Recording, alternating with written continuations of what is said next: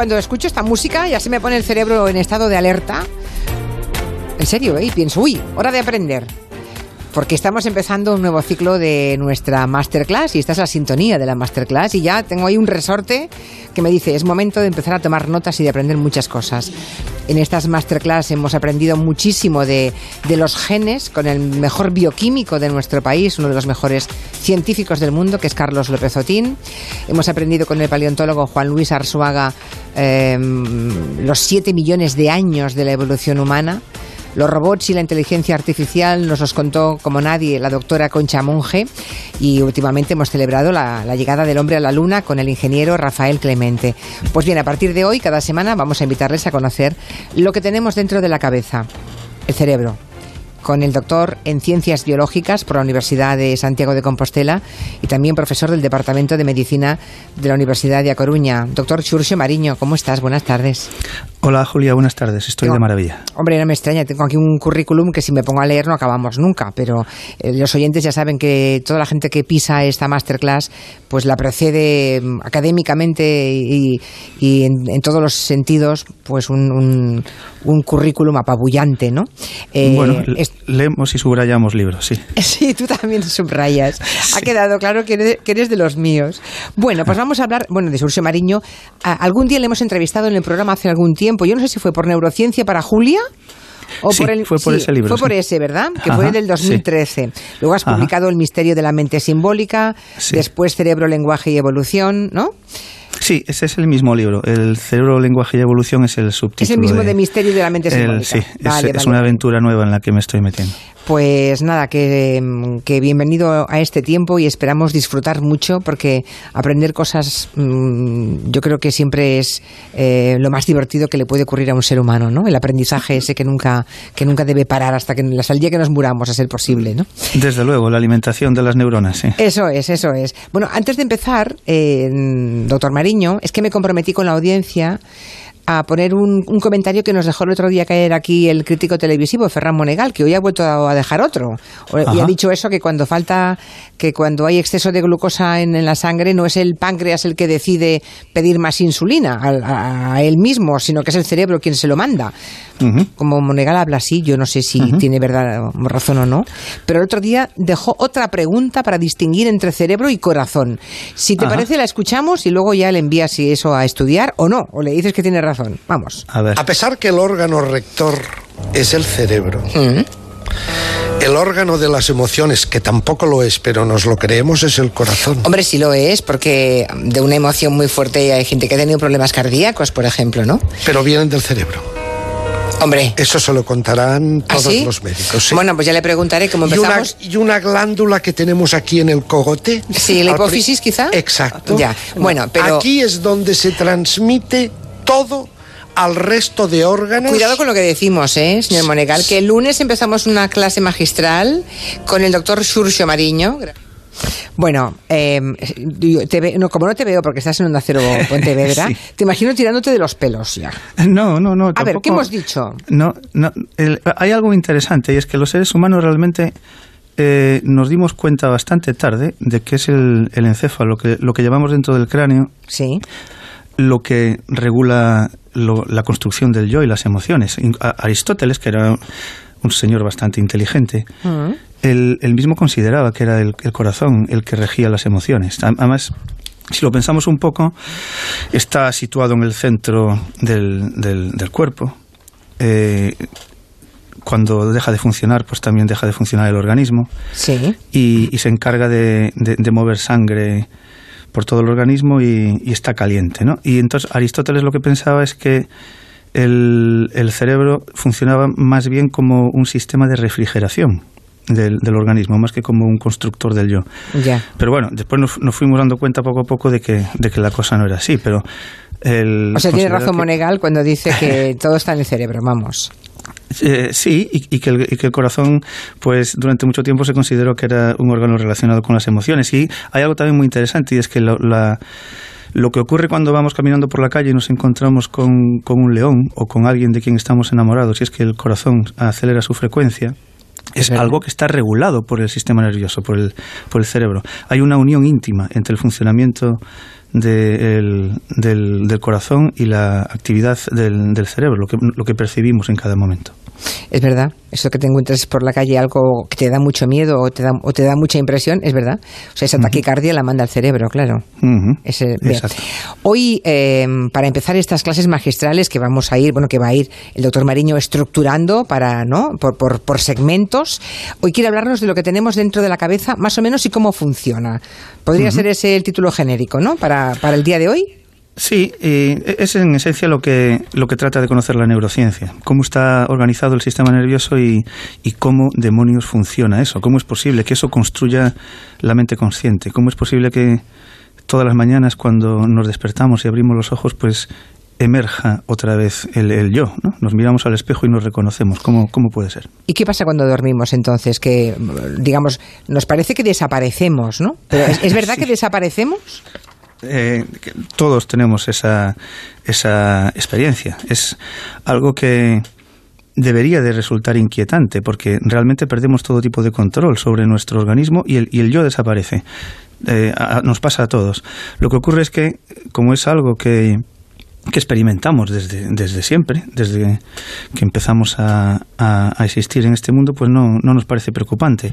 Y no es preocupante, claro, ¿no? Pero es, es llamativo. Y esto es muy interesante porque resulta que nos muestra que la construcción del yo depende de la actividad eléctrica y química de las neuronas, porque durante el sueño, durante unos periodos determinados que se repiten a lo largo del sueño varias veces, que se llama periodo de sueño de ondas lentas o de sueño profundo, la actividad eléctrica y química de las neuronas es distinta. De forma que, observando un electroencefalograma, si, a, mí me dan un electroencefalograma de alguien que nunca he visto en mi vida y, no sé en qué momento se lo hicieron, podría saber si esa persona tiene yo o no tiene yo.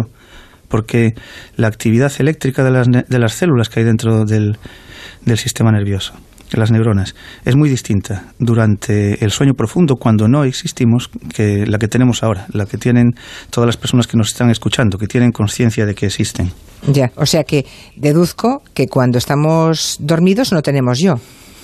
No, durante determinados momentos, los momentos del sueño profundo. Hay otros momentos en donde sí, que son esos momentos en donde pues soñamos que nos está persiguiendo algún tipo de fantasma en una alfombra voladora. Cuando tenemos ensoñaciones, sí. en esos momentos existe un yo, pero es un yo que está está desconectado del mundo exterior. No ese yo no no modifica sus su, su funcionamiento a, partir de la información del mundo exterior, sino que se construye de forma interna y además está completamente desestructurada. Ahí sí que existe yo, durante las, las ensoñaciones. Pero es un, yo, pero es un yo raro, porque nosotros no, no, nos reconocemos muchas veces en las pesadillas o en los sueños que tenemos. Nos levantamos y decimos, ¿y esto por qué lo habré soñado yo? Exacto, sí, sí. El, el, el, yo que se genera durante las ensoñaciones sigue siendo un misterio. De hecho, el hecho de que soñemos, en general, sigue siendo una importante pregunta de la neurociencia, porque no, no, no, tenemos claro cuáles, cuáles son las posibles funciones. Es probable que exista más de una función para el sueño. Y no están claras. La, la, la, función, pues, que parece que, que, que, que va así destacando o, que, o que se va afianzando como muy probable, es la de afianzar la memoria. Los recuerdos que, las vivencias que tenemos durante el día, parece ser que, que, se necesita una especie de, de, de masticado, de rumiado neuronal eh, íntimo durante la noche para que al día siguiente cuando nos despertemos esos recuerdos pues se, se queden ahí, lo que se llama memoria a largo plazo. Memoria a largo plazo. Bueno, ya, llegaremos a esto de los sueños. ¿eh? Yo a veces he pensado que, mm, he pensado sin una base científica, ¿eh? ¿eh? obviamente, que el cerebro cuando estamos durmiendo se aburre y se monta películas. Supongo que no, tiene, nada que ver con la realidad, ¿no? Bueno, lo que ocurre es que eh, tenemos el sistema desconectado de el exterior. Todas las entradas sensoriales están bloqueadas y eso eso es muy importante hay algo que está ocurriendo ahora en todos nosotros y es que el sistema nervioso no es capaz de construir un yo sin una interacción con el mundo exterior. Necesitamos una alimentación continua. De hecho, eh, eh, cortar durante la vigilia las entradas sensoriales se considera una tortura. no sé si, recuerdas, Julia, esas imágenes de los prisioneros de Guantánamo, enfundados en, en un traje, en un mono naranja. Perfectamente. Y, y, tenían los ojos tapados, tenían unos cascos como los que se usan en los aeropuertos para impedir la entrada de sonidos por, y tenían también una máscara. Ahí lo que se estaba haciendo es una tortura que se llama deprivación sensorial. Y lo que ocurre es que nuestro sistema nervioso se desequilibra cuando deja de recibir información del mundo exterior. No, eh, necesitamos agarrarnos al, al, mundo que nos rodea para generar una, una mente eh, consistente, con, con sentido. Y Bien, en, pues. Y en cambio, cuando estamos dormidos, estamos eh, en esa situación, ¿no? Desconectados por completo Es- sensorialmente. En, en efecto, cuando, cuando estamos dormidos y teniendo ensoñaciones, el sistema nervioso tiene una actividad que es muy parecida. A la- el, el yo que se genera realmente se produce porque parte, una parte importante de nuestra corteza cerebral tiene una actividad muy similar a la que tenemos durante la vigilia, pero faltan las entradas sensoriales, las entradas del mundo exterior, para, para construir una cierta estabilidad. De manera que lo que hace es generar un, un totum revolutum de lo que se va encontrando por ahí. Buah. Eh, ¿cuántas, eh, ¿Cuántas neuronas tenemos? O sea, ¿qué hay dentro de la cabeza? Para, para preguntarlo así a lo bruto, doctor Mariño. Sí, hay. ¿Qué hay ahí dentro? eh, esencialmente dos tipos de células, o por lo menos las células que, que tienen importancia en el funcionamiento cognitivo, que son las neuronas, como acabas de decir, que yo creo que, que la mayor parte de las personas que nos están escuchando saben lo que son. Son unas células que tienen ramificaciones, como si fuesen árboles eh, celulares que se comunican entre sí. Y después hay otras células que también están ramificadas que se llaman células gliales, que son algo menos conocidas, pero que son también muy importantes y forman entre sí un entramado, una red. Tienen la capacidad de establecer conexiones que se llaman sinapsis y hablan entre sí, hablan entre ellas. La forma que tienen de hablar es mediante descargas eléctricas. Literalmente es eso, son descargas eléctricas y generan como un código Morse, un, o, más concretamente un código binario. La serie de ceros y de unos con la que alimentamos nuestros computadores Sí. que funcionan así. No lo podemos ver en los computadores porque eso está todo cubierto por varias capas de software que lo que vemos pues son programas que nos resultan fáciles para manejarnos, pero en el fondo nuestros computadores utilizan un sistema binario de información. Pues O sea, que hemos hecho, o sea, que hemos hecho computadores a nuestra imagen y semejanza, podemos decir. Sí, eh, oh, fue en, en gran medida una, una casualidad. Esto se descubrió. El hecho de que las neuronas utilizan un, un sistema binario de información eh, comenzó a, a comprenderse en los años 50 del siglo pasado, que fue precisamente cuando también se diseñaron los primeros computadores eh, digitales que utilizamos ahora. La, la- la- la- arquitectura sigue siendo la misma. Y se decidió en ese momento que el sistema de codificación iba a ser binario, ¿no? ceros y unos, o, Ceros o y señales unos, y, y no señales. Resulta que también se, se- no, no- se hizo a nuestra semejanza, pero se, se- se- nos dimos cuenta de que sí, de que utilizaban con pues, ese mismo sistema y a partir de ahí precisamente surgió esa especie de emoción por tratar de emular en un sistema artificial un cerebro. Claro. Porque eh, nos, eh, se plantea la, la idea de que si las neuronas se comunican mediante ceros y unos y, y en definitiva es un sistema mecánico, podríamos verlo así, pues en principio no hay nada que impida el, el reproducirlo en un ordenador, pero esto de la inteligencia artificial pues llevamos casi 70 años dándole vueltas y no se ha avanzado gran cosa. Y la razón es que el sistema es más complejo de lo que podemos imaginar. Claro, es que hay que emular por completo a un cerebro humano y eso ya son, eso ya son palabras mayores. Creo que nos ha traído, doctor Mariño, unos sonidos construidos a partir de la actividad eléctrica del cerebro, ¿no? Que has registrado en tu laboratorio. ¿Los escuchamos y nos vas contando qué es? Venga. Venga.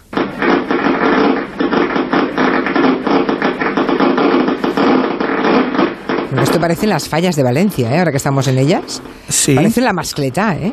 Eh, O sea, ¿Esto es nuestro cerebro?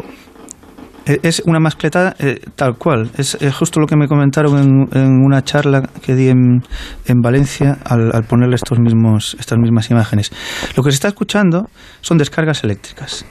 Esas descargas eléctricas eh, han sido registradas en el laboratorio Neurocom de la Universidad de La Coruña, de la que formamos parte pues un, un grupo grande de, de personas. Esto que oímos de fondo, que nadie piense que esto es la radio, ¿eh? Su radio que ahora no funciona, ¿eh? Esto...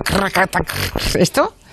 Sí. Ahora se ha acabado. Lo, claro, lo, lo que ocurre Ahí está. Estas, estos chispazos son literalmente descargas eléctricas que en el laboratorio lo que tratamos de hacer para, para orientarnos o para no tener que estar mirando continuamente a los monitores, también las pasamos por un amplificador de audio, de forma que convertimos señales eléctricas en chispazos. Y resulta que las distintas neuronas y distintas regiones del encéfalo pues hablan de forma distinta y, hasta terminamos acostumbrándonos a identificar las neuronas por, por cómo las escuchamos. ¿no? Así ellas tienen diálogos distintos y tienen eh, eh, formas de, generar ráfagas de descargas eléctricas distintas. Y es el lenguaje que mantienen entre ellas las neuronas. Esto que estamos escuchando, vale, vale. Y, Y, lo que estábamos escuchando era un grupo de tres, cuatro neuronas. ¿Tres o cuatro solo? Tres o cuatro neuronas. Eh, ahora, imagina, que, que imaginen todas las personas que nos están oyendo que dentro de, de su mente autoconsciente tienen unos 86 mil millones de neuronas. 86 mil millones de neuronas. O sea, eso es un estruendo desde que nos levantamos hasta que volvemos a dormir. Mm. Espectacular, ¿no? Es complicado. madre mía. haces una idea de. Sí, es que la cifra es inabarcable. 86 mil millones de neuronas.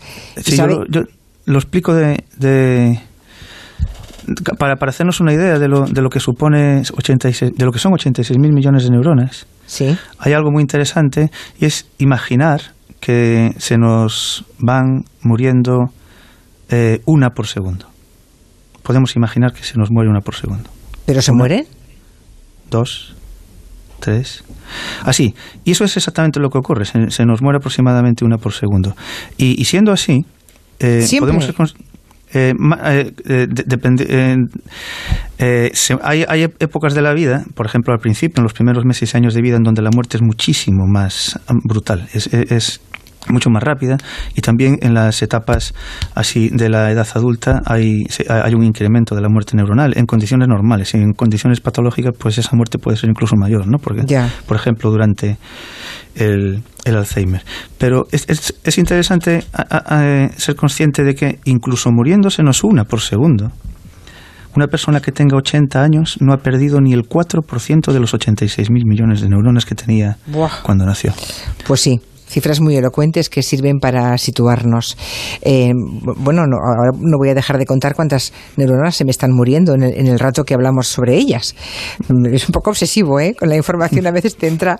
Bueno, en todo caso, creo que del, encéfalo humano mm, no es que sepamos muchas cosas, porque claro, eh, no se ha podido estudiar en seres humanos, ¿no? La inmensa mayoría del conocimiento que se tiene sobre el sistema nervioso no se puede estudiar en seres humanos porque a nadie se le puede abrir la cabeza para saber qué hay dentro y cómo funciona todo. Eh, sí, exacto. Esto es algo que, se, que se eh, comenta poco.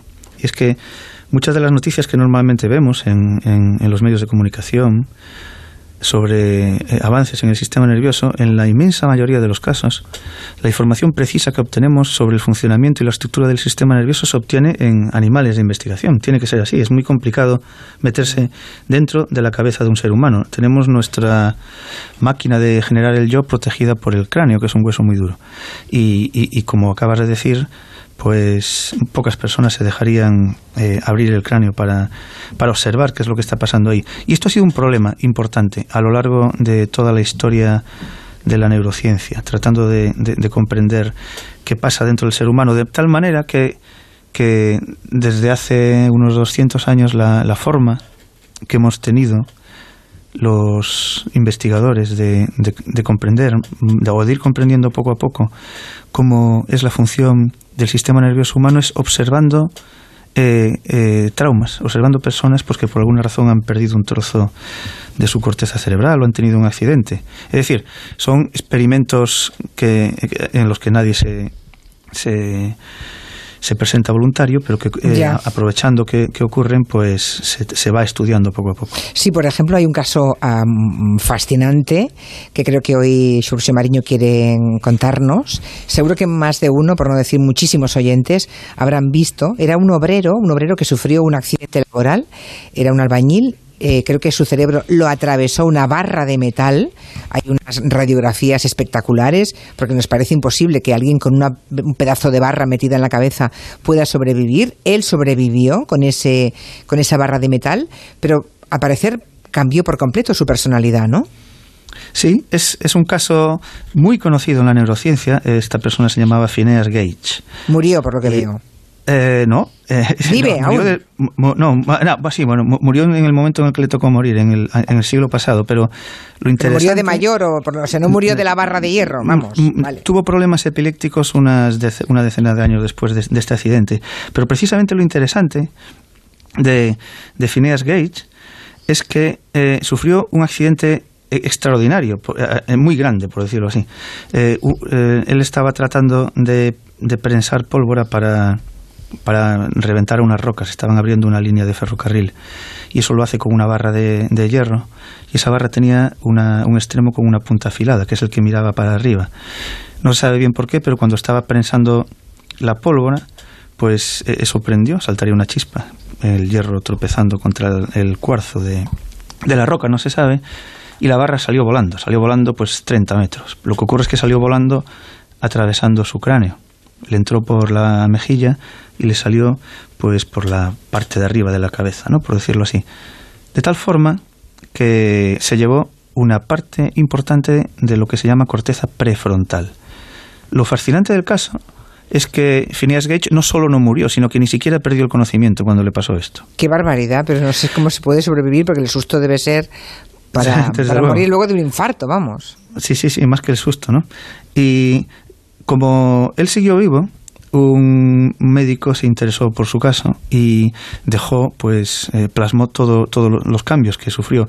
Y es muy interesante porque se ve, eh, eh, estos casos nos sirven para saber eh, cuál es la función, en este caso de la corteza prefrontal, en, en las capacidades cognitivas o en la forma de ser de una persona. Y lo que le pasó a Phineas Gage es que era inicialmente pues una persona tranquila, pausada, un buen trabajador. Era un, una persona pues que tomaba decisiones coherentes y después de perder su corteza prefrontal, en concreto del hemisferio izquierdo, se convirtió en, en una persona pues con un temperamento así inestable, irreverente, grosero, impaciente. Cambió por completo su personalidad. Y esto nos ayudó a más o menos comprender que es algo que ahora, pues claro, ahora ya hay muchísimos más casos y se fue estudiando poco a poco. Ahora sabemos que la corteza prefrontal está implicada en la, en la toma de decisiones, Ya. en, en, en, en esa en, en tomar de- decisiones pues coherentes y, y es, y hay un apunte muy interesante y es que es la parte del sistema nervioso del encéfalo que más tarda en madurar, que madura más tarde. La corteza prefrontal, ¿eh? o sea, esta lo que, que, tenemos lo que tenemos encima de los ojos. ya, esa zona, digamos, es la que más tarda en madurar y entendiendo por madurar que a llegar a la edad adulta o Sí, exacto. Las, Sí. las neuronas van estableciendo conexiones entre ellas, van estableciendo conexión- conexiones que se afianzan, otras las se van perdiendo. El sistema va, va adquiriendo una cierta arquitectura estable. Y la parte de, de- de todo nuestro sistema nervioso, de- del encéfalo, de lo que tenemos dentro del cráneo, que madura más tarde, es, es esta, que ocurre a los 20 años. Y esto, en cierta medida, explica, o es lo- la, la- la explicación que se da desde la neurociencia, es que puede ser una de las explicaciones de esa especie de desequilibrio mental que existe en la adolescencia, en donde claro. no se, eh, eh, pues se toman decisiones sin, sin sopesar o sin, o sin, o sin considerar las consecuencias y, y se es un poco más frívolo, ¿no? A- O sea que no solamente es que tengamos la hormona disparada, sino que encima el córtex prefrontal está todavía formándose, ¿no? O acabándose de formar, con lo cual eso es una, Ajá. vamos, es una lotería eso ya, ¿no? Es una bomba Eh, de relojería esa- ese cerebro. Claro, claro, lo que hay que hacer es, es lo, lo que nos ocurre a lo largo de estos años de nuestra vida es que vamos afianzando esas neuronas y lo que le pasó a Phineas Gage es que de repente volvió a tener 14 años, ¿no? Qué Cuando- fuerte. Y por cierto, que no, no le sacaron la barra de hierro, se quedó ahí. No, la barra salió volando. La, la barra Ah, entró salió lado. volando. Ya, claro, vale, la, vale, la- vale. la- la barra simplemente eh, hizo un viaje de, Vale, vale. de, de- de- de- de varias decenas de metros, pero al, al- al iniciar su, su vuelo le, le- le atravesó el, cráneo. Él se quedó automáticamente con un agujero en la cabeza. Y además me parece que se conserva, ¿no? Esa barra en algún museo de medicina, creo que en Harvard, ¿no? Sí, sí, sí, sí. Está en, en un museo de la Universidad de Harvard. Conservan la, la barra y el cráneo. El cráneo, o sea, Phineas Sí, el- Gage el- donó su, su cráneo también. No, lo donó su, no sé si fue su madre o algún familiar. Él, después de, de esto, eh, le era difícil encontrar trabajo, se fue a Chile a trabajar, eh, conduciendo carros de caballos. Y al final enfermó y volvió para la- el, el- el oeste estadounidense, para la zona de San Francisco, y ahí murió al, ahora no recuerdo bien, pero a, los 12, 15 años del accidente. Y se enterró. Pero eh, el médico de, de la zona de Boston, de Harvard en concreto, que lo había estudiado, se interesó muchísimo por recuperar el cráneo y lo consiguió. De tal manera que ese cráneo ahora está estudiado y está allí en Harvard. Y está allí en Harvard también. Bueno, pues hasta aquí esta primera clase magistral del doctor Xurxo Mariño. Ya sabemos que tenemos ahí dentro 86 mil millones de neuronas y que como mucho, aun perdiendo o muriendo una cada segundo, podemos llegar a los 80 y pico de años si no hay ninguna patología habiendo perdido solamente, decías, el 4%, ¿no? El 4%, sí. De las neuronas. Así que no hay problema. Podemos bueno, hay algunos que para algunos es más problemático que para otros, ¿verdad? Muy sí. interesante, profesor Mariño. Pues el lunes que viene, segunda masterclass sobre el cerebro humano. Gracias. A vosotros. Hasta pronto. Hasta, chao, chao.